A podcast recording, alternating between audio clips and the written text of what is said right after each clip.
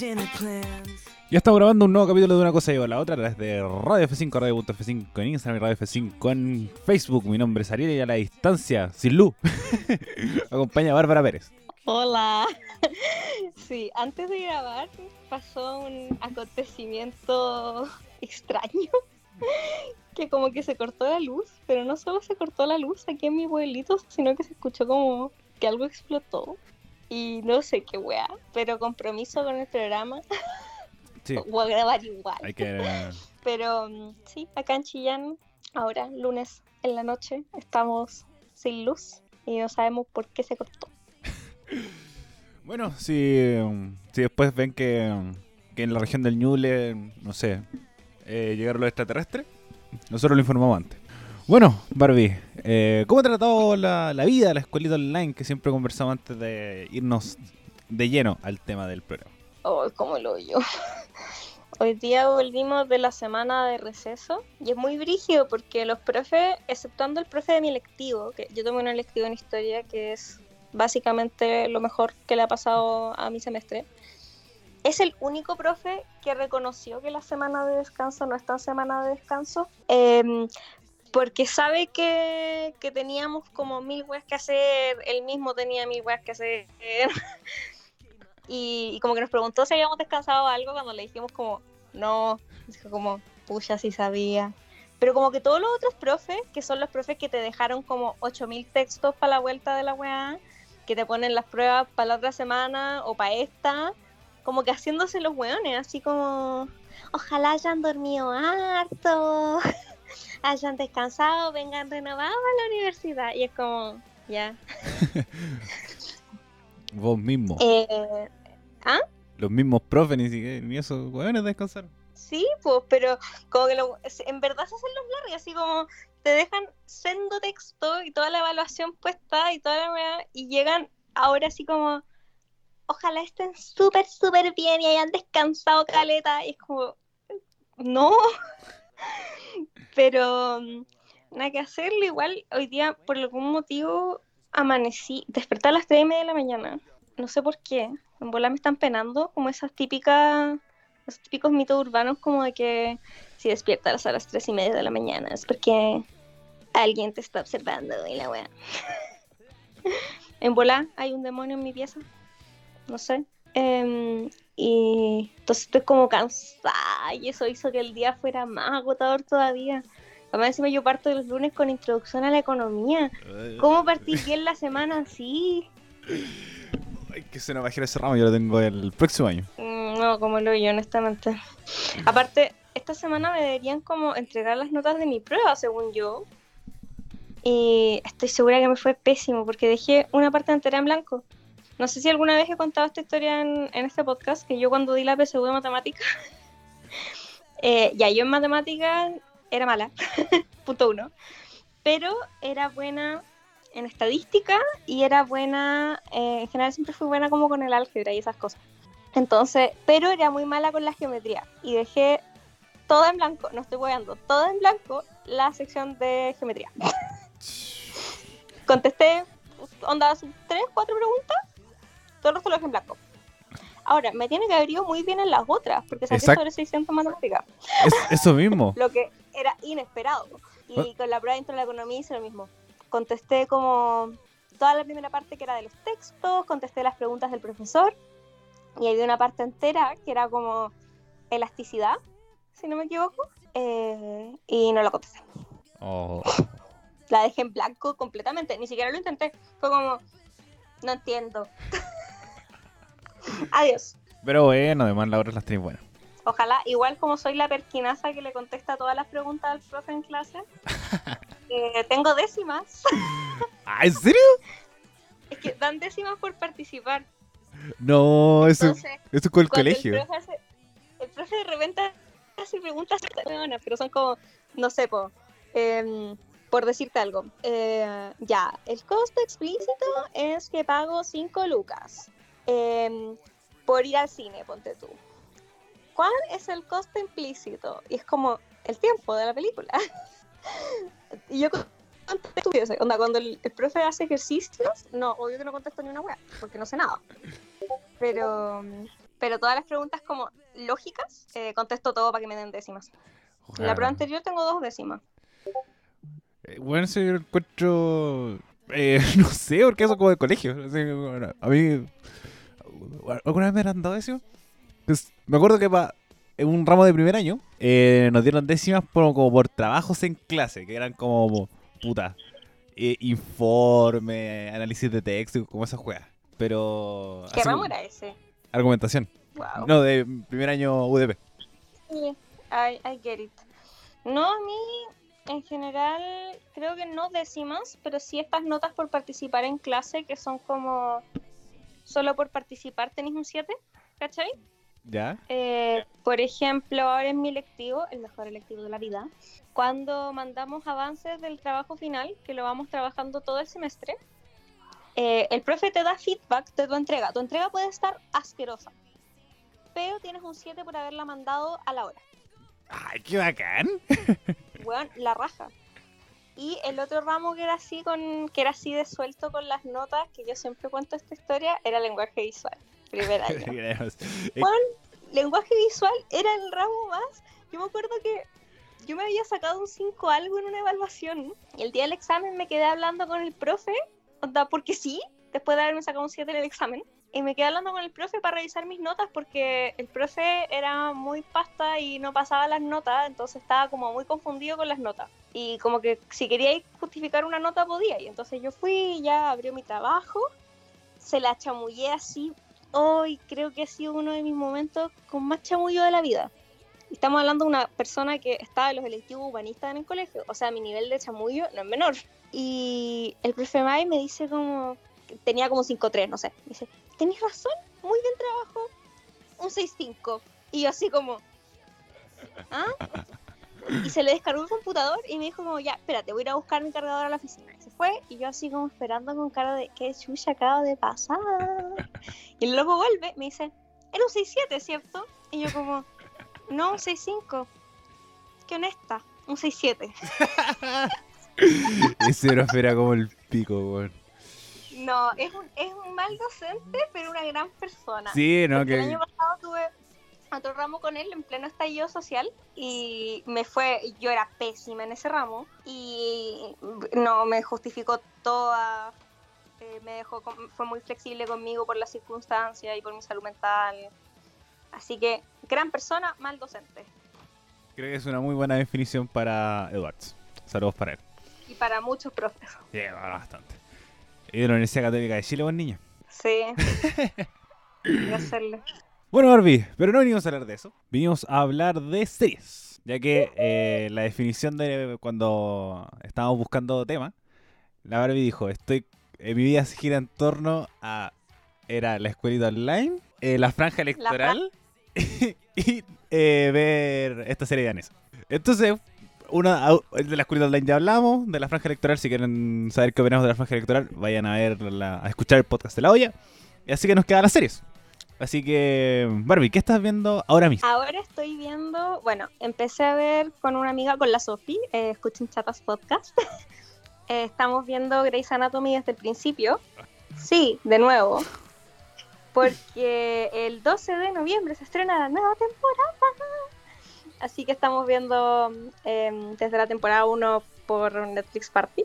Y estoy viendo una serie danesa eh, que está en Netflix que se llama Borgen, que es pedazo de serie, oye, pedazo de serie. Y es corta, tengo pena, me la estoy terminando. Em, pero sí, eso estoy viendo. Y bueno, también veo eh, The Voice, que es de Amazon. Gran serie. Lo malo es que estrenan un capítulo por semana y Netflix me tiene muy mal acostumbrada a ver todo de corrido. Entonces lo paso mal con la espera, oye. ¿Y qué más he visto últimamente? No, creo que no he visto ninguna otra serie tan recientemente. Bueno, yo lo he comentado a, a lo largo de todos estos capítulos, que nos toca hablar como de cosas audiovisuales, que soy súper malo para ver series. Soy muy, muy malo para ver series. Eh, porque me distraigo y las dejo en pausa y después sigo en- con otra weá. Pero eh, ahora estoy viendo varias cosas. Estoy viendo Naruto. Eh, Rata. sí, otaku. Otaku total. Pero yo no soy otaku. Esto como el único anime que he visto es como Pokémon Y, y Naruto que lleva la- un cuarto de la wea. Y ni siquiera. Estoy viendo eh, The Last Dance, que es la serie de los Chicago Bulls. Wow. Eh, ¿Qué más estoy viendo? Ah, estoy viendo No American Rockers, que lo dijeron en algún capítulo. Y... eh, eso. Eso principalmente estoy viendo en temas de series. Y como el resto he visto como los primeros capítulos, pero no lo he seguido. Por ejemplo, Bueno, yo he visto hartas cosas, pero o ya las terminé, o no me gustaron lo suficiente para seguir, o, o en verdad eran repetidas. Por ejemplo, yo cada cierto tiempo me repito, ya pasando a cosas chilenas que me repito, eh, soy muy buena para repetirme los archivos del Cardenal, porque encuentro que es una gran serie, está muy bien hecha. Em, pero es una repetición, como me la he visto muchas veces. no lo otro que... Bueno, eh, en cuarentena, como, ¿cuál ha sido tu descubrimiento de cuarentena? Que, mm, que la, las múltiples encuestas que, han- que aparecen es como, ¿cuál ha sido la, la serie que viste en cuarentena? A ver, yo tengo esta habilidad de sentarme y ver la wea entera al toque. Entonces hay hartas cosas cortas o que no son tan cortas pero sí son súper atrapantes que vi al toque, como de corrido. Em, por ejemplo, el fin de semana me terminé, no, no fue el fin de semana, filo, no me acuerdo cuándo fue. terminé de ver la serie Anne with an E, que mm, es súper, fue súper recomendada, Netflix la canceló. Eh, opinión controversial, el final que tiene me gustó. Como, de hecho, siento que seguirla podría cagarla. Eh, tiene un muy buen final, dentro de todo. Tres temporadas, 10 de 10. Eh, y otras cosas han sido cosas que quizás no hubiera visto si no fuera porque a José le interesaron a mi bololo. Eh, por ejemplo, vimos una serie de Netflix que se llama Away, Lejos, que mm, se trata como de mm, filo, astronautas, eh, gente yendo a Marte. sí, en serio. para mí, onda, la premisa me tincaba menos tres, porque para mí era como gringos yendo al espacio, lo mismo de siempre. Pero la verdad era bastante buena. Y no sé, siento que igual llevamos tanto tiempo en cuarentena eh, que mm, he visto muchas cosas en cuarentena. Da, la cuarentena la partimos con la temporada nueva de La Casa de Papel. ¿Verdad? ¿Verdad? ¿Verdad? Nadie se acuerda que esto fue apenas empezó. Eh, eh, abril. Sí. Yo me acuerdo que llevábamos ya su semana, dos semanas encerrados ya juntos con José cuando se estrenó la cuarta temporada de La Casa de Papel. Eh, y de ahí en adelante eh, terminé de ver Vis a Vis. Élite también sacó temporada al principio de la cuarentena. Gran serie igual. Me repetí Gossip Girl, Viva la Loca, que es una serie chilena muy buena. The Politician. Como, en verdad, bueno, Umbrella Academy. He visto un montón de weas porque eh, yo soy muy buena para las series. Me gustan mucho. Porque, eh, ya, igual es como una razón muy rebuscada, pero los libros que yo leía cuando adolescente, yo siempre pensé que en vez de ser transformados a películas, todos tenían que ser transformados a series. Exceptuando como su par, onda, las ventajas de ser invisible está bien como película. Ya, no, la, las novelas como más que no son de fantasía, eh, onda, los libros de John Green, no sé. Eh, hacerlos película era bacán, pero por ejemplo, no sé, los Juegos del Hambre hubiera quedado tan bien como una serie. Y yo me acuerdo que me imaginaba los capítulos del libro como capítulos de una serie, ¿cachai? Entonces, que ahora esté pegando tanto eso, cada vez más producto literario se hace producto audiovisual en forma de serie. Eh, y el formato de las series lo encuentro tan atrapante, como al final igual podéis ver más que una película. Eh, no sé, me gusta. Y por eso yo soy muy de, de ver series y además como tengo buena, como soy buena concentrándome en general, eh, puedo tener las series puestas mientras hago otras cosas y ponerle atención a las dos cosas a la vez. Entonces hay muchas cosas que siempre me preguntaron cómo chucha me vi Grey's Anatomy entre mi cumpleaños del año pasado, 30 de marzo, y fines de mayo del año pasado, cuando ya eran como 14 temporadas. Y es porque muchas veces, punto uno, yo duermo poco, y punto dos, eh, yo hago cosas mientras veo la serie. Cocino, eh, estudio, eh, ordeno, y no me pierdo los detalles igual, pero soy muy buena a ver series. A mí me pasa absolutamente al revés. yo soy muy, eh, muy distraído, soy muy, muy distraído. Entonces siempre estoy como con cosas en la mano eh, o con el teléfono y no estoy prestando atención a la serie, como que eh, veo la serie, después como la paro y después sigo. Y me doy mil vueltas, mil, mil vueltas. Por eso también me gusta la, la sitcom, porque tú no requerís sentarte a verla.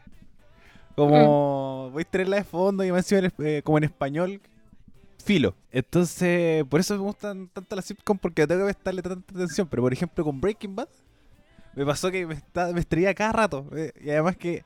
Eh, oh, unpopular- encontré- Opinión impopular. Sí, lo mismo.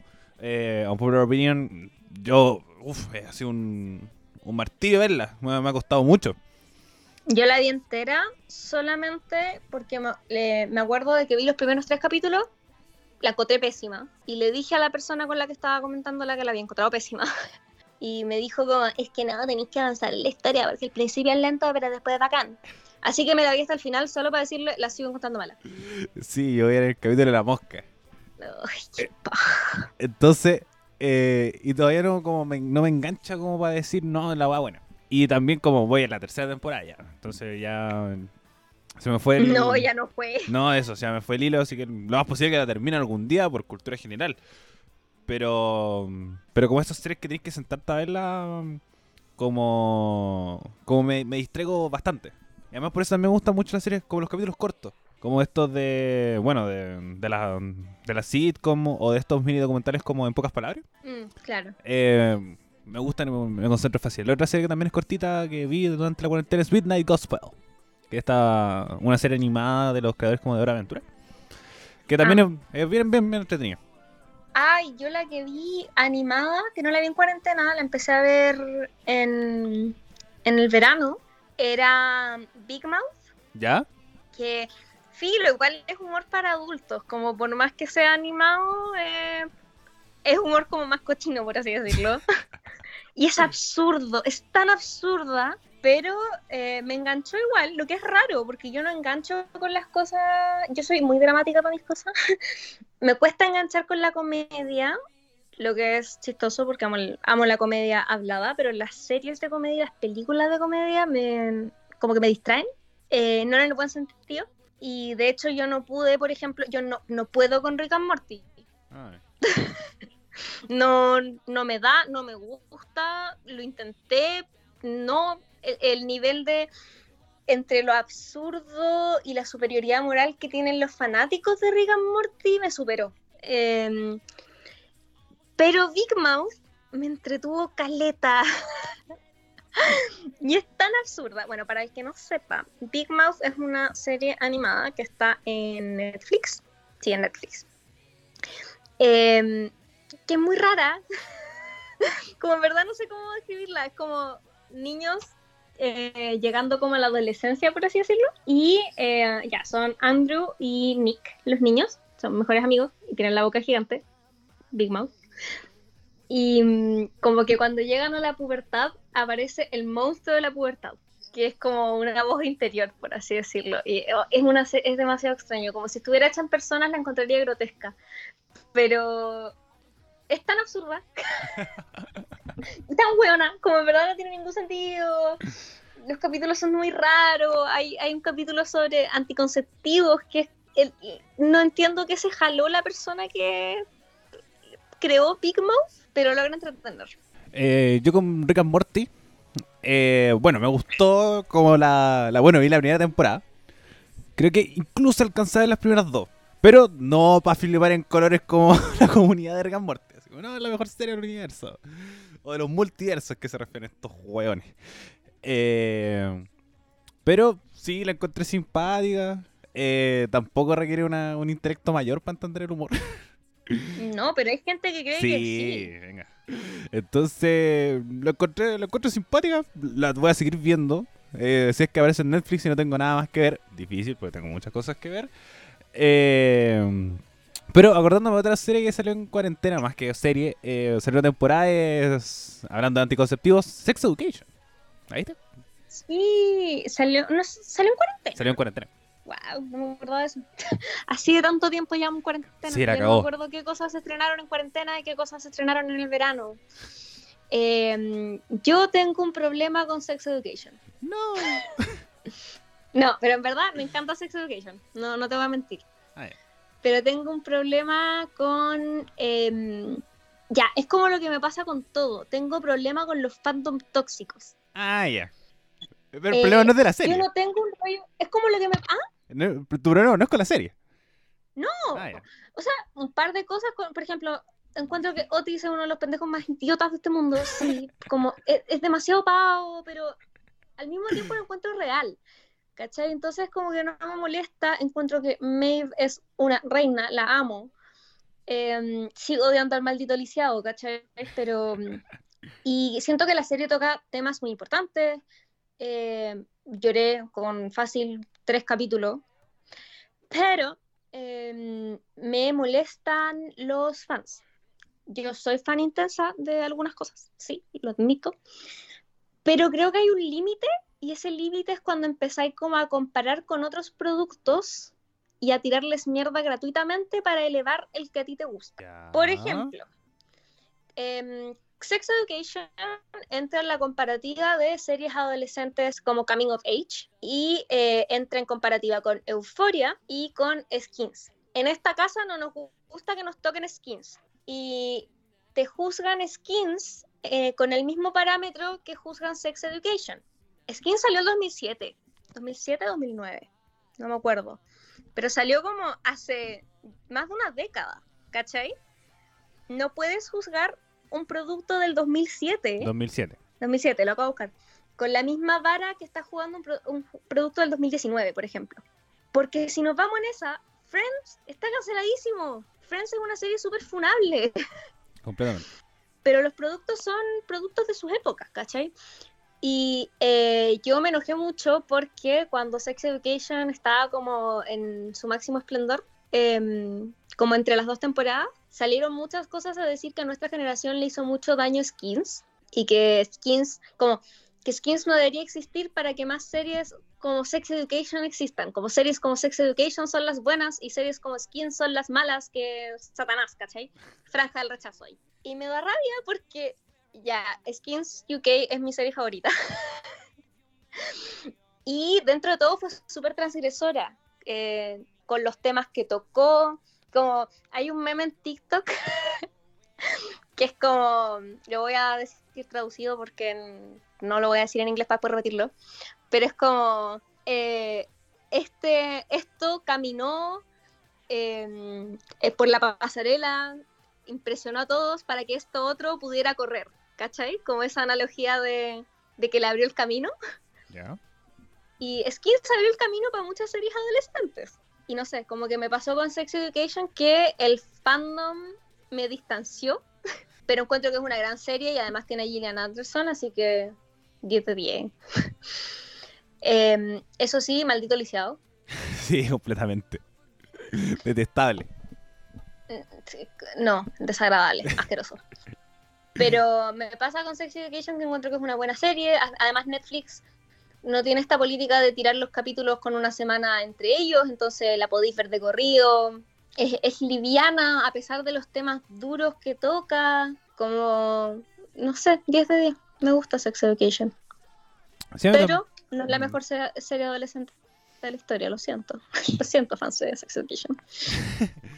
No, yo nunca. Como, anter- anteriormente, para mí, la serie la como series como tal, yo la empecé a ver cuando nació Netflix. Como. mm, eh, ni, no he visto ni Gossip Girl, ni Skins, ni. eh, Perdido tu vida. Como todas esas series como adolescentes del año del coco. eh, Riverdale, como. Ya, pero son malas. eh, no la he visto. En esta casa no nos gusta Riverdale. Bueno, no la he visto, así que no. Tengo amigos que dicen que es la raja, pero no sé. No, yo me he visto cliché adolescente que me nombres, me lo vi. vi The Vampire Diaries cuando la daban, primero la daban en el MTV acá en Chile. Em, me acuerdo porque las repeticiones las daban antes de que yo me fuera al colegio. Entonces yo pasé de ver Brandy y el señor Bigotes antes de irme al colegio, que la daban como a las 7 de la mañana Sí. en el Disney. bueno, cuando ya estaba muy grande para ver Brandy y el señor Bigotes, y además porque la dejaron de dar, boo, Disney, boo, em, veía la repetición de Vampire Diaries en el MTV, en las mañanas. Después la empezaron a dar en el Warner. Y tocó con una, un momento de mi vida, no puedo decir cuándo porque yo vivo enferma, pero tocó con un momento de mi vida que estuve enferma como dos semanas en la casa y como que estaban haciendo maratón de The Vampire Diaries. Eh, y esto era cuando Vampire Diaries era buena, o sea, hasta como la cuarta temporada. yo me la veía en la tele, eh, vi Gossip Girl por internet, eh, Cuevana, siempre en mi corazón. Vi Skins en YouTube, hay un canal de YouTube que subió todos los capítulos de Skins por parte. Eh, sí, la vi cuando era chica, cuando vi Skins. Igual, igual cuestionable la de la que Skins. eh, em, ¿Qué más vi? Puta, eh, The OC, soy muy chica para delantera, pero vi un pedazo cuando la estaba repitiendo. Vi Modern Family, Big Lee. Eh, las series del Fox en general, American Horror Story, también me las vi todas. Eh, en general vi muchas series del Fox. Bueno, me vi House con mi mamá. Me vi más series que daban en Universal. La, le la Ley y el Orden. Esa weá me marcó. Eh, ¿Cuál otra? Dexter también está. The Mentalist. Dexter, es que igual era. Igual hay que entender que yo era chica. Sí, no, pero de ti no me sorprende nada. Igual como obvio que las lograba ver porque yo siempre he sido pendeja con insomnio y prendía la tele en la noche con el volumen muy bajito. eh, pero también vi un pedazo de Dexter, también vi un pedazo de Nip Tuck, que igual era compleja. 24. Eh, vi muchas series eh, cuando es más chica. Y en general siempre he conectado bien con la serie. ¿Mm? Y ya cuando aparecieron plataformas como Netflix, eh, no, devoradora de series. Yo en verdad me, me siento a verlas y las disfruto y, y, si me recomendáis una serie lo más probable es que la vea. y sea serie, y en verdad creo que siempre he conectado con las series, incluso cuando era chica, como las series infantiles que veíamos. Eh, efectivamente. Bueno, series de tu infancia. Ah, bueno, ahora dejando de lado eh, eh, Fox y Warner, por favor. Vamos a Disney, sí, obvio. Disney Channel y Nickelodeon. Sí, no. Yo de Nickelodeon eh, nunca fui muy fan, pero cuando era muy chica me iba a quedar con mi tita los viernes, mi abuela, y veíamos en la noche tarde, las 9 de la noche, para mí eso era tarde, porque mi mamá me hacía acostarme a las 7. Eh, veíamos como el Nick at Night, y Ay, me acuerdo que daban El Príncipe de Bel Air, eh, en mi bella genio, eh. esas cosas. A mi tita la entretenía mucho, entonces yo la pasaba muy bien viéndolas también. Pero yo siempre fui chica Disney. De las animadas, bueno, ya dije Brandy el señor Bigotes es una de mis series favoritas. Animadas, encuentro que es otra wea. eh, de hecho, como es impresionante la cantidad de referencias que hago a veces en mi vida de Brandy el señor Bigotes. Por ejemplo, apenas empezó el COVID y empezó la weá como de que murciélago, me acordé del capítulo en el que Brandy sale con un murciélago gigante que come fruta. ya. Y aparte yo amaba a Lola Boa, encuentro que gran personaje de la historia de Disney Channel. Eh, también dentro de los mismos programas que veía antes de irme al colegio, yo siempre he sido súper madrugadora, entonces veía como toda esta programación del Disney en la mañana eh, y veía Jake Long, el dragón occidental, gran serie, la serie Lilo y Speech. Eh, ¿Qué más? Animadas, no me acuerdo de muchas más que haya visto, pero me veía todas las del Sapping Song. Todas. Hannah Montana, Los Hechiceros de Waverly Place, Saki Cody, eh, y era fan. era muy fan. Yo veía, me acuerdo, tengo grabado por algún motivo, una vez que fui a ver a mis padrinos a Santiago, debía haber tenido que siete años. Eh, y me prestaban el computador de mi mamá mientras como hacían cosas o de mi nina, no sé. Y me acuerdo de haber entrado como de estas páginas para ver series, que no me acuerdo cómo la descubrí porque era chica, eh, para ver capítulos de Saki Cody. No, yo, eh, bueno, ya al contrario, yo soy más Team Nickelodeon. Me gusta mucho más Nickelodeon.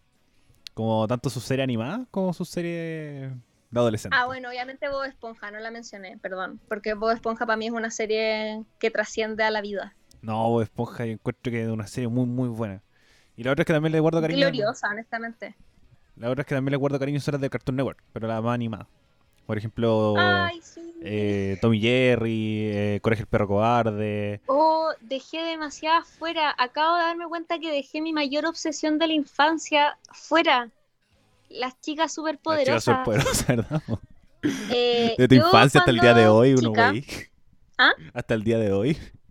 Hubo un momento, sí, hubo un momento de mi infancia donde yo veía tres cosas.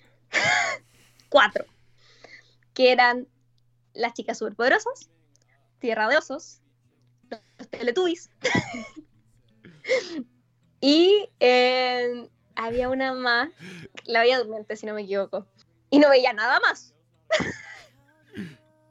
nada más. Yo estaba obsesionada con los Teletubbies. Y las chicas superpoderosas son parte importante de mi vida. Todos sabemos que yo me tiño el pelo como bombón, me hago la ruda como bellota y en verdad soy un snowflake con burbuja. Eh, la película de las chicas superpoderosas me marcó. Otra weá. y mm, no sé, encuentro que las chicas superpoderosas también es una serie que marcó mi infancia. Coraje el perro cobarde. ¿Te das cuenta de lo perturbadora que es esa serie cuando uno la ve Palpico. grande? Palpico. ¿Qué weá veíamos? Bueno, las chicas superpoderosas también. Como. Sí. Me acordé de la escena de yo también fui un accidente. Eh, eh, la mm, mansión Foster de Amigos Imaginarios También. también. era una cosa que a mí me encantaba. Porque yo cuando chica estaba loca y tenía amigos imaginarios. eh, porque soy hija única. y mm, la encontraba tan interesante. Como, y me daba como penita pensar que mis amigos imaginarios iban a terminar en un lugar así cuando yo los dejara de imaginar. No, me da pena de queso. A mí me daba pena todo. Como, no sé, eh, el Cartoon Network tenía pedazos de serie. Sí, no, completamente. Como, era una cosa. Y también cuando en la noche les daba como por dar como anime. Ese es mi mayor contacto con el anime que he tenido en mi vida. Cuando tenía como seis años y prendía la tele clandestinamente en la noche eh, y veía como Inuyasha. Ah, ya. ¿Cómo esa onda? Y además mi tío, oh, acabo de desbloquear un recuerdo. Mi tío más joven eh, es muy fan de, eh, o sea, era muy fan, no sé si sigue siendo, de Dragon Ball Z Ah, y de los Caballeros del Zodiaco. Y yo vi esas dos cosas con él. Y no sé por qué tengo muy grabado los Caballeros del Zodiaco en mi cabeza.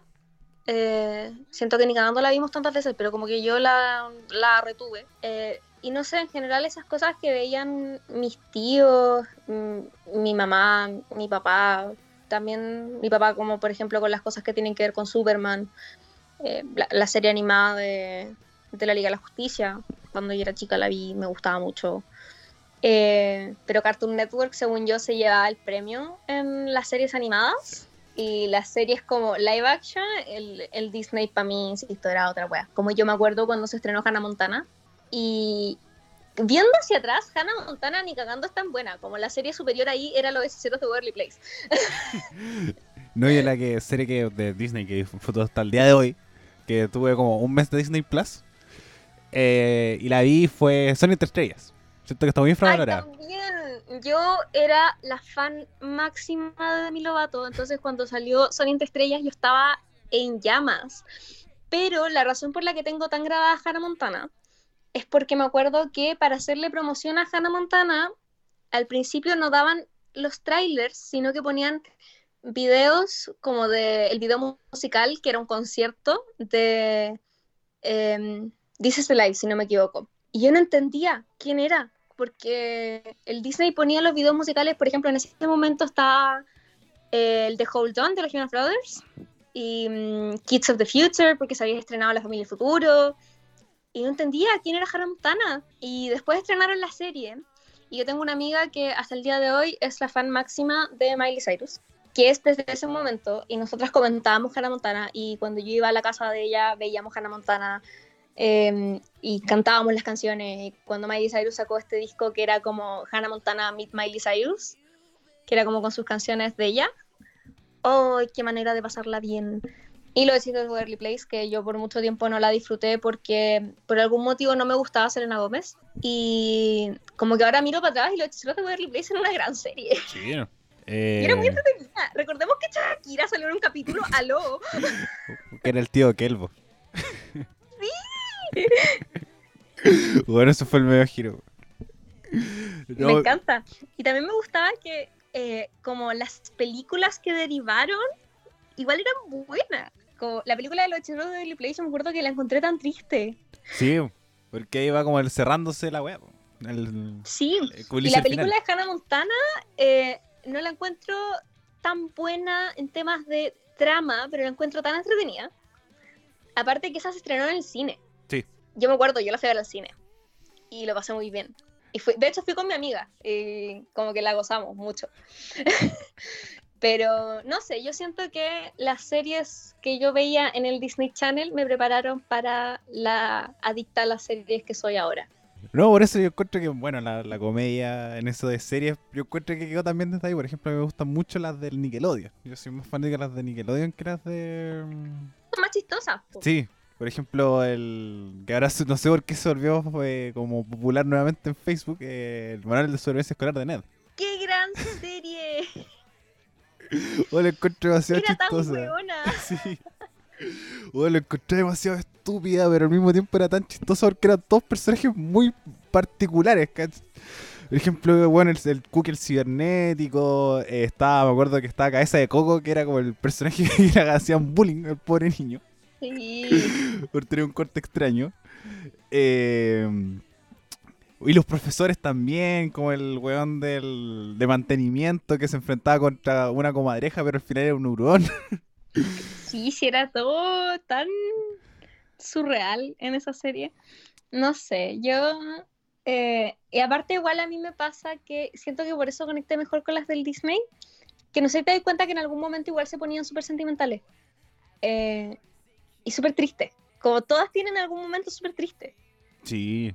Yo me acuerdo cuando Hannah Montana se sacó la, la peluca. Lo pasé mal. Lo pasé Pero mal. mí ese no es el momento más triste. El momento más triste es cuando se separa de, de su amiga, cuando se separa de Lily. Yo ahí lo pasé muy mal. Eh, o no sé, bueno, la película Los de Waverly Place, la misma serie, igual tenía como momentos tristes, como cuando están piola compitiendo para ver quién se queda con los poderes.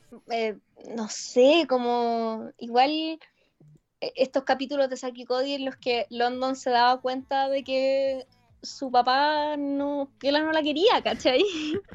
Eh, y no sé, como que era triste. Y siento que por eso yo conectaba muy bien con esas series porque eran dramáticas. Siento que ahora miro hacia atrás y, por ejemplo, eh, hace poco volví a ver El Príncipe de Bel Air, que encuentro que es una de las grandes series de Nickelodeon.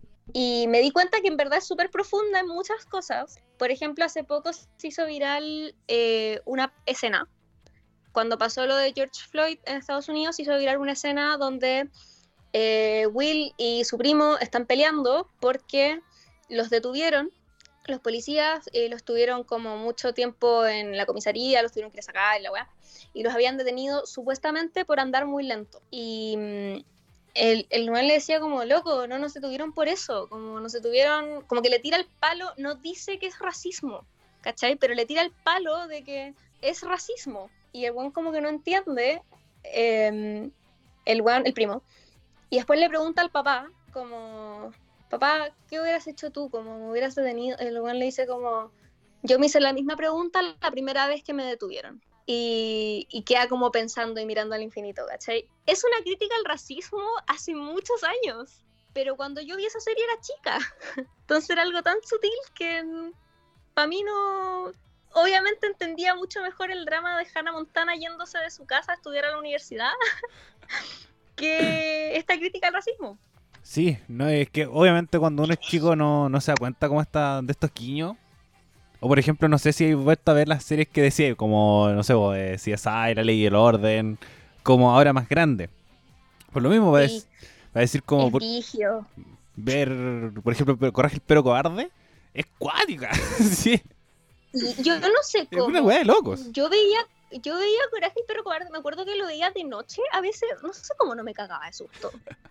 Como, hay cosas que en verdad son raras, como que yo las veo ahora y me da como, ¿qué onda? ¿Cómo me dejaban ver esto en la tele?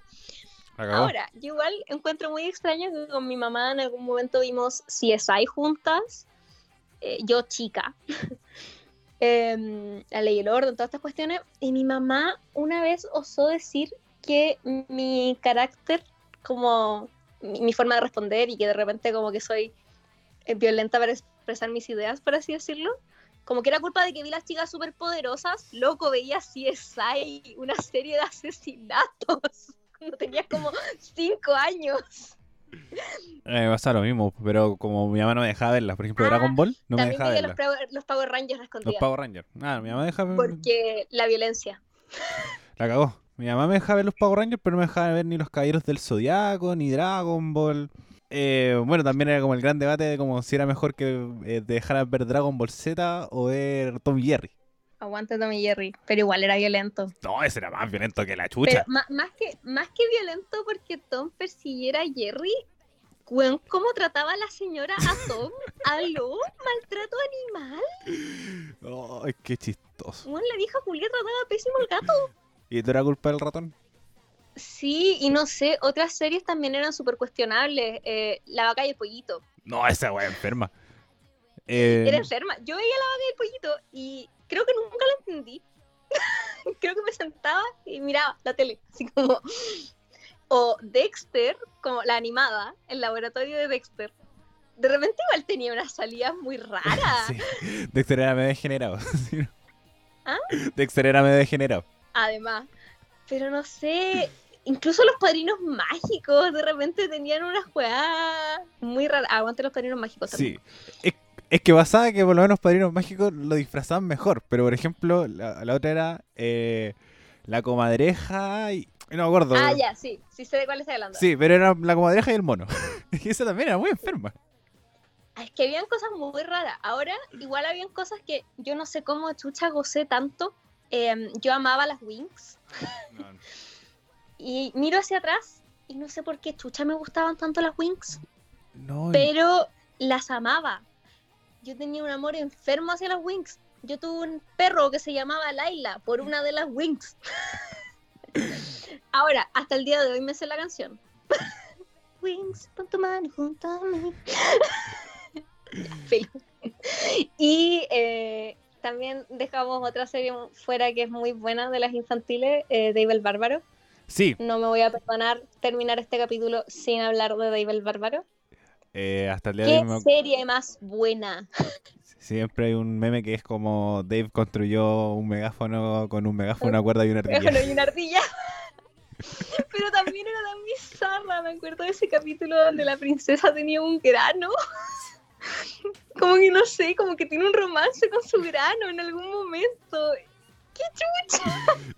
No, era muy chistoso. Y lo otro que tengo grabado en la cabeza es el, la canción. Por partes. Esa no me la sé completa. Eh, eh, como que eran como los padres que se los padres son los reyes de la tierra del otro se fue sí, pero me acuerdo la, la, parte que tengo grabada es eh, la princesa y, su mono, ¿qué no soy mono? igual trataron a niña como mono. Sí y yo puta, soy, soy la peor madre perruna de la vida, pero para mí las perritas son eh, la Sani es la princesa y la más falda es el mono. y siempre lo digo. Oh. No, bueno, el Pero es por temas de comportamiento, no por temas de cánones estéticos. No, el... Bueno, mi gato de Garfield, sino... Sí. Comparando con serie animada, el mío es Garfield. Sí. El Lupita también anda por ahí con, un, con el mono. Eh, la, otra serie que también me marcó Caleta y creo que por eso también quiero trabajar en internet es iCarly. Me encanta. Siento que es una... Yo nunca me enganché. No, me gustaba careta. me acuerdo incluso leí una definición que era un humor ridículo de pastelazo. Que era como esa wea, reírse por weas nomás. Por ejemplo, personajes. Yo no, no pude enganchar con iCarly porque no sé, como que no, es que en general no enganchaba con Nickelodeon, no, yo lo intenté, pero no pude. No, yo soy Team Nickelodeon. El otro que también es Drake y Josh, un pedazo de serie. y gran serie. Encuentro muy, muy entretenida. Por ejemplo, ahora en Facebook encuentro hartos capítulos, pero estoy viendo de nuevo cada vez que encuentro capítulos de Kiyoshi. Me quedo viéndolo. Y... Yo no sé en qué momento eso sí hice el... Siento que, por ejemplo, en, en términos de otros gustos, puedo decir el momento exacto en el que, por ejemplo, no sé, eh, dejé de pescar a los Jonas Brothers como fan intensa y me empezó a gustar eh, One Direction, que fue coincidentemente con el tiempo que eh, me empezó a gustar Crepúsculo, ¿cachai? Como que puedo poner esas etapas de mi vida, pero con las series, no sé en qué momento hice el paso entre las series de Disney Channel a las series adolescentes. Porque, punto uno, lo hice chica. Como no lo hice cuando terminó Hannah Montana, ¿cachai? Cuando Hannah Montana terminó, yo ya me había terminado Skins, probablemente. o iba como en la mitad. Entonces, como que no sé en qué momento hice el cambio. No sé en qué momento pasó ese cambio, porque siento que de un día para otro dejé de ver Disney Channel, pero también al mismo tiempo fue tan gradual que no me di cuenta. Como que un día puse Disney Channel, no conocía la serie y filo como que me puse a ver otra weá. Eh, yo lo, como lo asimilo con mi entrada a media, porque ahí tenía menos tiempo de ver como series. Mm. Como a mí me empezaba a interesar como la otro interés, como por ejemplo las noticias. Entonces tú me ponía a ver la noticia en vez de ver la serie y ahí como que se fueron mezclando y después salieron nuevas series. Y como al acabarse la, como esta generación Disney, que son la de nosotros, que es la que decimos, eh, cosa de Cody, eh, Hannah Montana, World Place, eh, y además que también estos ídolos juveniles empezaron a crecer. Sí. Entonces, cayeron todos en las drogas. Sí, por lo menos por un tiempo. eso iba. Como eh, cosa de ver a Miley Cyrus, a ver un Wrecking Ball. que fue. Que fue algo igual cuático de verlo. Bueno, Miley Cyrus en general, post Disney, eh, es brigio. Yo me acuerdo cuando salió el video de Can't Be Tame, que ahora es tranqui. Pero en su momento, Can't Be Tamed con Miley Cyrus adentro de una jaula eh, y con poca ropa igual, era shocking.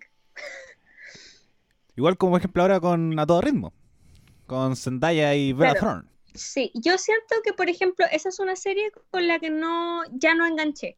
La vi, pero como que ya no era como, como que yo sabía que a las 5 daban los hechiceros de Place y me iba a sentar a verla, ¿cachai? Como que si estaba cambiando la tele, estaba andando a todo ritmo, la iba a dejar para que me tirara un boche, pero, pero no la vi activamente. Lo mismo con ya hacia el final de Buena Suerte Charlie, por ejemplo. Eh, que igual era buena. Sí, no, yo también quedé ahí. Como... Eh, después de eso me perdí. Que, cerrara, ¿cachai? Como por ejemplo, siento que en temas de, insisto, otros gustos como mis fandoms tóxicos, eh, con los Jonas Brothers me pasó que dejé de ser, de seguirlos tan activamente en el tercer disco, en el que es muy malo. y después se separaron y todo, pero como que yo los dejé de seguir y me enfoqué en que en ese momento había descubierto mi nueva adicción, que era Crepúsculo. Y puedo acordarme de cuándo pasó eso, pero no me acuerdo de cuándo cambié eh, las series de niña chica, por así decirlo, a, a Gossip Girl. No, yo no subir esa serie. no, así como superarla, tampoco. Pero, por ejemplo, no sé si si bien las películas más nuevas las veo, las películas de Disney, yo soy una fiel ah, fan de Descendientes, por ejemplo. Eh, con las series no, no pude. Y lo intenté porque hay algunas que dicen que son súper buenas, pero no, no soy el target. Efectivamente. Bueno, Soy vieja. Sí, estamos muy viejos. Eh, bueno, pero voy a ir cerrando y como ir mezclándolo con. Bueno, igual esto esta, este capítulo es como un capítulo entero de recomendaciones. Eh, con nuestra eh, sección final de recomendaciones con y Lupita. pero vamos partamos con lo negativo una serie que te decían como, no, es que la mejor weá y a ti no te gustó o te decepcionó. Eh, Breaking Bad. Stranger Things. yo con Stranger Things tengo... Yo a Stranger Things le tengo rabia, weón. Porque le tenía mucha fe. Mucha fe. Porque me la pintaron. Yo no la pude ver cuando recién se estrenó. Porque no tenía tiempo para verla. Y... Y como que filo, eh, dije ya, la voy a ver eventualmente porque todo el mundo la está viendo y todo el mundo habla de los niñitos de Stranger Things. Em, así que hay que verla, obvio que sí.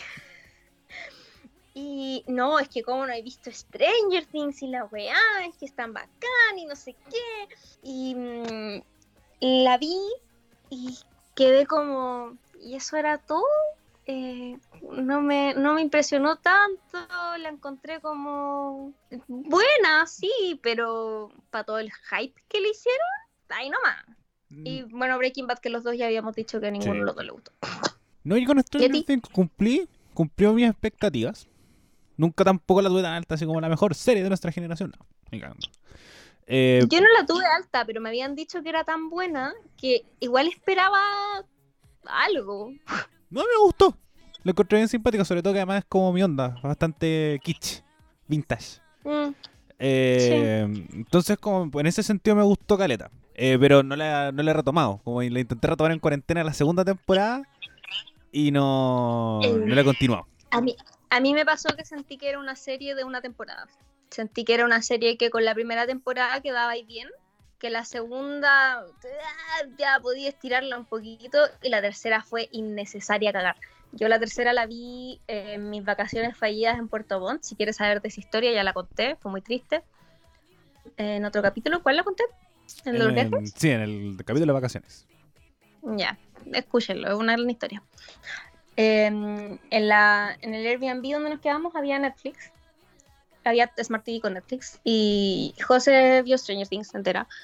Entonces como que ponía Stranger Things y yo la veía como por arrastre y en verdad quedé así como, pero ¿para qué hiciste esta temporada? Como basically 13 Reasons Why de la temporada 2 en adelante, ¿para qué? Exacto. La Hannah Baker ya se murió. Eso mismo. Esa era mi serie que iba a decir que me decepcionó Caleta. Que fue 13 Reasons Why. Que tocaba una temática súper interesante. Pero se ponía como, como emocionante como serie, como los últimos tres capítulos. Y Mm. el resto relleno. Total. Y incluyendo sus otras temporadas. Que son innecesarias. Innecesarias. Cacha que a mí la segunda temporada hay cosas que me gustaron porque desarrollaron a ciertos personajes. Por ejemplo, esta relación de Hannah con Zack. Encuentro que ese capítulo es básicamente mejor que cualquier otro capítulo de la serie entera.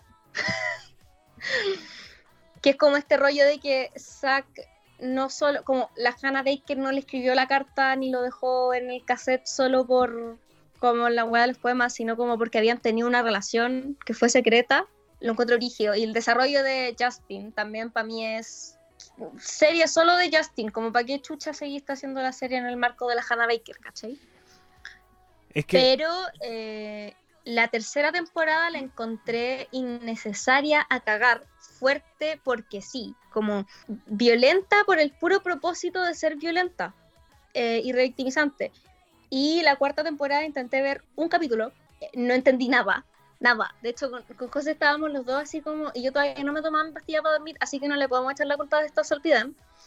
Pero los dos como que estábamos así, ¿qué está pasando? Y no la terminamos porque yo me negué. Saludos. No, yo que la segunda. No, después de eso no pasé. Pero sí, era una serie que, que tenía muy alto en su momento, que tenía mucho hype y todo. Pero hasta ahí quedó. Por ejemplo, la segunda temporada me cargó como desarrollaron a Tony, que era un personaje tan bacán Mm, sí. que lo, pff, lo hundieron hasta, hasta el piso y el mismo, el mismo protagonista. ¿no? Ni siquiera me acuerdo cómo se el. Eh, sí, a mí me pasa eso, que siento que hay personajes que desarrollaron tan bien después de todo. Onda, Justin, insisto, Juan, premio de desarrollo de personaje. Eh, el otro loco, se me olvidó su nombre. Eh, oh, se me olvidó su nombre. Alex, ¿Ya? El que se intentó. El que Sí. era. Ya. también. Eh, Zack, como que ellos tuvieron muy buenos desarrollos de personaje. Pero, por ejemplo, la tercera temporada, weón, intenta que uno tenga empatía por Bryce. Y es como, loco, es un violador. Saludos. Exacto. Eh, ahora, serie favorita. Skins. Eh, UK. y ya está. Sí, no, es que Skins para mí fue una serie que ya, yo siempre he mirado mucho como, eh, en general, para empezar me gusta mucho la televisión inglesa, como la televisión británica me gusta mucho. No me acuerdo cómo llegué a Skins, pero llegué a Skins y eso es lo importante. Em, y Skins encuentro que es una serie que trata tantas cosas y que tiene tan buenos personajes. Para mí Skins es la, es la serie que me enseñó, por así decirlo, que un buen personaje no necesariamente es una buena persona, ¿cachai? Mira. Que un, perso- ¿Ah? Mira tú. que un personaje puede ser una persona nefasta, pero ser un gran personaje, por cómo está hecho. Porque Skins tiene muchos de esos personajes. Em, para el que no haya visto Skins, es una serie adolescente que funciona en términos de generaciones. Cada dos temporadas cambia el cast y cambian los personajes. Em, tienen alrededor de 15, 16, 17 años y eh, cada capítulo está enfocado en un personaje distinto. Entonces, estás viendo desde la perspectiva de cada personaje en capítulos distintos. Lo que igual te hace eh, que a diferencia de otras series que, que uno ve, que eh, todo, incluso cuando está en tercera persona, siempre tiene un punto de vista de parte de un personaje en particular. Skins no logras como quedarte con el sesgo de otra persona respecto a un personaje porque te metes en la piel de ese personaje también. Y no sé, Skins trató temas de mm, aborto, de anticonceptivos, de drogas, de problemas de violencia intrafamiliar, abusos. eh, fue uno de los primeros programas que tuvo una pareja lesbiana abiertamente en la pantalla. También te muestra esta confusión como de, mm, de no querer salir del closet, ¿cachai? Eh, tiene, tuvo un personaje pansexual en la tercera generación cuando todavía eso no era algo que se hablaba tanto en la tele. Em, tenéis muerte, eh, como la pérdida. En verdad es, es una serie brígida y cada generación siempre tenía como al principio de la temporada un rollo con algún tema que tuviera que ver con drogas. Siempre había algo de diversidad sexual, eh, siempre había algo que tenía que ver con un embarazo. En la primera generación hay un aborto, en la segunda un personaje que no puede tener hijos, en la tercera una madre adolescente. Eh, y siempre había una muerte de algún personaje y te destrozaba. Era una cosa que son de las muertes más tristes que he visto en la tele. No. Y yo hasta el día de hoy siempre, como para mí, Skins en serio es otra wea. Y además, eh, como muchos actores que yo hasta el día de hoy veo en cosas como Nicholas Hoult, que salió en las nuevas de X-Men, eh, que sale en Tolkien también, o Kaya Scodelario, que salen de Maze Runner en la serie Spinning Out, eh, que son grandes actores y yo los empecé a ver por Skins. Así que aguante Skins. Bueno, la mía yo la he dicho en esta serie, en esta en este podcast que es Friends. Me gusta mucho, me disfruto mucho. A pesar que es muy funable, pero es muy de su época. Y además, incluso igual, rupturista, comillas, comillas, comillas, dentro de toda la gama de esa, de esa época. Eh, y la veo solamente para reírme. Solamente para ver las estupideces que hacen y al mismo tiempo como, como tener una trama secuencial que te puede, que te va como atrapando como esta historia de amor entre Mónica y Chandler, que es la, para mí mi favorita. Y también como las características de cada personaje y además con historias de como situaciones de vida que son muy referenciables. Bueno, hablando de referenciables, una serie que pasamos por alto, pero queríamos darle un guiño súper pequeño porque no, por lo menos yo sé que no eres muy fanática de los Simpsons. ¿Te gusta? Sí, me gustan mucho los Simpsons. ¿En serio? Yo soy de las personas que ven los Simpsons siempre. Eh, ya no hablo tanto de los Simpsons porque no sé, eh, los tengo integrados, los tengo integrados en mi cabeza. Pero a mí me gustan mucho los Simpsons. Yo eh, creo que uno de los personajes que he cachado que uno siempre habla como de personajes que forjaron tu personalidad cuando eres chica. Ya. Lisa Simpson es uno de los personajes Ah, que forjó mi personalidad. Sí. Eh, yo desde muy chica siempre me he visto reflejada en Lisa Simpson. Lo que es raro, porque yo encuentro que Lisa Simpson es un personaje bacán y yo no me encuentro bacán, pero siento que en muchas cosas, por ejemplo en lo chata, soy igual a Lisa Simpson. Y creo que tiene que ver con que crecí viendo a Lisa Simpson porque la daban en el 13 antes de dar la teleserie que mi mamá veía. Entonces veía a los Simpsons y después veíamos la teleserie. Y en el verano daban solo los Simpsons, no daban teleseries. Entonces yo salía de la piscina y veía los Simpsons. Hasta el día de hoy, los domingos en la noche, no hay nada que ver, son las 8, voy a ver los Simpsons. Y no, a mí mi mamá no me dejaba verlo. No dejaba ver los Simpsons. Porque, puto buen para adulta, mi mamá decía, a mi mamá no le gustaban por lo estúpido que eran. Es como, Sí, no, que son bien hueones. Entonces mi mamá decía, no, te voy a poner un hueón. Eh, pero también, yo creo que una serie de mis, mis series favoritas que hablando de personajes que formaron tu carácter, y creo que hasta le dedicaría un capítulo entero, que es 31 minutos. También. hasta Yo el- me disfracé de Mario una vez. Nada más que decir. No, y hasta el día de hoy siento que Juan Carlos Bodoque es mi referente periodístico número uno. Número uno, número uno, número uno. Así que realmente él, él- él hace bien la pega, es impresionante. Y además Es que entretenida, 31 minutos chistosa. es una, es una serie que te, como, te- según yo, te enseña de una forma súper sutil. Completamente. Siento que, siento que yo ahora grande también la veo de nuevo y es como, loco, esta weá es súper política, Eh, como en muchas cosas. Sí. Pero yo cuando chica, obvio que no me daba cuenta de eso. Pero yo, de hecho, el, el primer recuerdo que tengo en mi casa, la que tú conoces, eh, que yo me- nos cambiamos para acá cuando yo tenía como 2 o 3 años, eh, yo tenía el, no sé si ya era disco o todavía era cassette de 31 minutos. Y lo primero que pusimos en la casa mientras estábamos como bajando las cosas y todo, fue el equipo para poner música mientras hacíamos como la mudanza. Y pusimos el- la música de 31 minutos. Y ese es mi primer recuerdo en mi casa, cantando música de 31 minutos mientras... En verdad yo como que estorbaba mientras mi mamá bajaba las cosas y ordenaba porque era chiquita. No, pero también. eh, creo que una, un- una de mis series favoritas que marcó mi carácter, mi, mi futuro. Eh, y que si la pillo en la tele, o por ejemplo cuando estuve en Netflix, cuando la pusieron en Netflix, ya la había visto en YouTube, pero la vi en Netflix de nuevo porque había que apoyar a los cabros. Eh, o sus canciones también, me las sé todas, todas, todas, todas, todas. Las nuevas que han sacado no, como las que no están en la serie. Esas no me las sé, pero igual las escucho. Pero el resto me las sé todas, el rey y el derecho, y como los personajes también me los sé todos. Eh, así que, como diría estas series favoritas, Friends y 31 minutos. Bueno, Barbie, eh, para cerrar, ¿alguna serie que quieras recomendar que no hemos nombrado a lo largo del programa? La nombré brevemente al principio, pero no la he descrito. Vean Borgen. Eh, está en Netflix. Es una serie danesa que yo empecé a ver porque un profe mío la empezó a hypear mucho en Twitter. Y, mm, y decía que en verdad como estudiante de periodismo eh, era un must, sobre todo si te gusta la política. Borgen es una serie danesa, ya dije. Eh, es del 2010, si no me equivoco. Em, y sigue como, bueno, tiene como para mí dos focos súper importantes, que es la política danesa, como cómo funciona la política danesa, que es una película, o sea, una película, una política em, parlamentaria muy distinta a la que tenemos acá. Uh.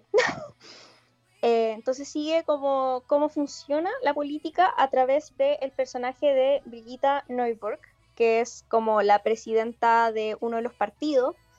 Entonces ves cómo, cómo, por ejemplo, tienen que sí o sí formar acuerdos para formar el gobierno, decidir entre ellos quién va a ser primer ministro, ¿cachai?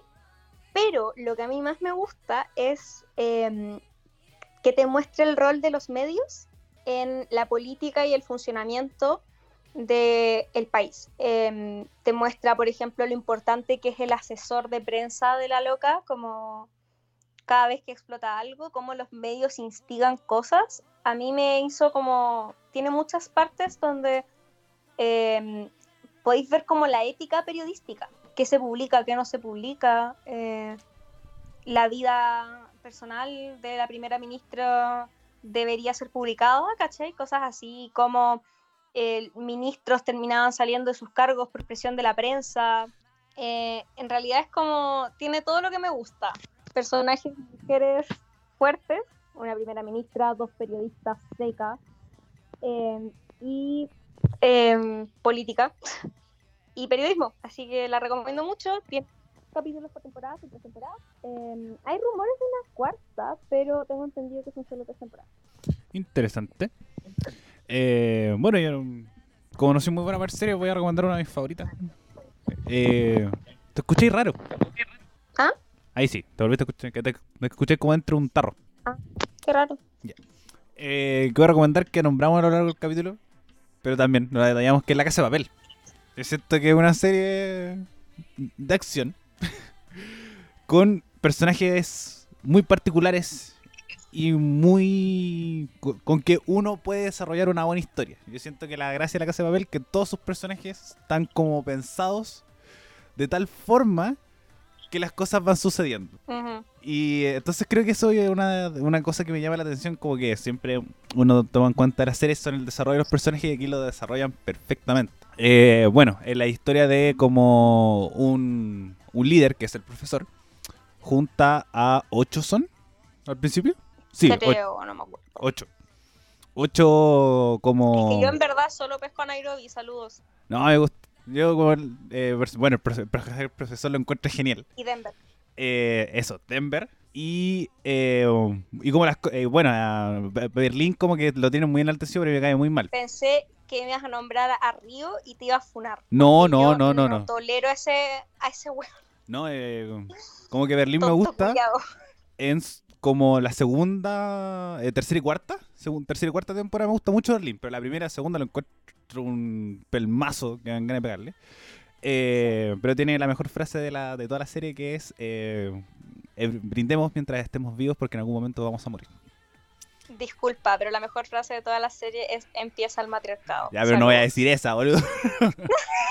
no voy a decir. que hay algo que, que me lo impide. Pero desde mi perspectiva es esa que hice mm, Berlín. Bueno, Barbie, estamos llegando al final del programa.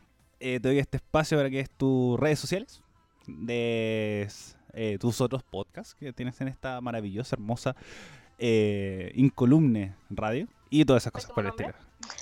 Em, bueno, ya lo mencioné, hicimos hints a ellos durante el programa, pero también nos pueden escuchar a nosotros dos hablando de eh, ya recientemente de las franjas en La Olla Podcast. Estamos en Instagram como La Olla PD, pero no lo estamos usando porque la escuelita nos tiene consumidos a los dos y el Ariel no sabe usar redes sociales. Eh, pero nos pueden escuchar en todas las plataformas en las que están los programas de esta bella radio. Em, también me pueden escuchar a mí en Chatas Podcast, quejarme de la existencia con mi amiga Sofi y seguirnos en chatas-podcast en Instagram. Y, mm, seguirme a mí en mis redes sociales personales que son infinitesimal con dos i después de la n en Instagram, eh, Twitter y TikTok. Últimamente estoy muy comentarista en todas, sobre todo en Twitter comento las franjas electorales y me quejo de la vida. Así que si alguien quiere ir a interactuar conmigo para no dar la cacha sola, bacán. Eso. Eh, um, gracias, Bárbara. Y ustedes, como audiencia, también le agradecemos mucho por haber llegado hasta este punto. Recuerden también seguir las redes sociales de la radio, radio.f5 en Instagram y Radio F5 en Facebook. También seguirnos a nosotros, poner ahí el botón de seguir en Spotify, iVoox y Apple Music para saber cada vez que subimos un nuevo episodio. También recuerden seguirme en mis redes sociales personales, en Twitter, que tengo que aprender a usarlo, y en Instagram como Ariel Freshmen. Subo puras cosas de la radio, así que mejor sigan a la radio. Eh, bueno, Barbie, muchas gracias por haber participado en el programa del día de hoy y ustedes, como dice, por haber llegado hasta este punto. Nos escuchamos la próxima semana en un nuevo capítulo de Una cosa llevó a la otra. Adiós. Adiós.